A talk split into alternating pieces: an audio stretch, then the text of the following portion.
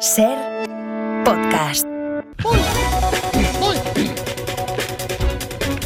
Pedro Sánchez asume que ya es demasiado tarde para preguntar qué es un verificador.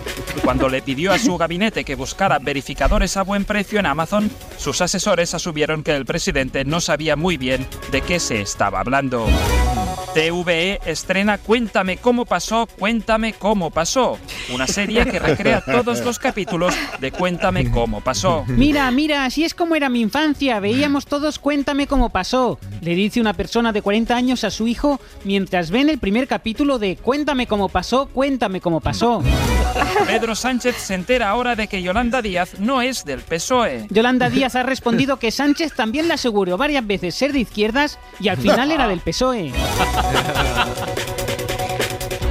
Sebastián Yatra confirma el fin de su relación con Aitana, pese a que tú no sabías que estaban juntos y de hecho no sabes quién es Sebastián Yatra o Aitana porque tienes más de 40 años. La prematura muerte de Henry Kissinger trunca repentinamente los planes para juzgar sus crímenes de guerra. La cumbre del clima celebrada en Dubái concluye que hay que destruir Dubái. Isabel Díaz Ayuso entrega una beca comedor al dueño de Louis Vuitton.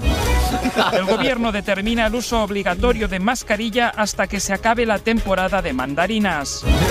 La SER cada vez más cerca de poder permitirse un segundo francino con la subida del EGM.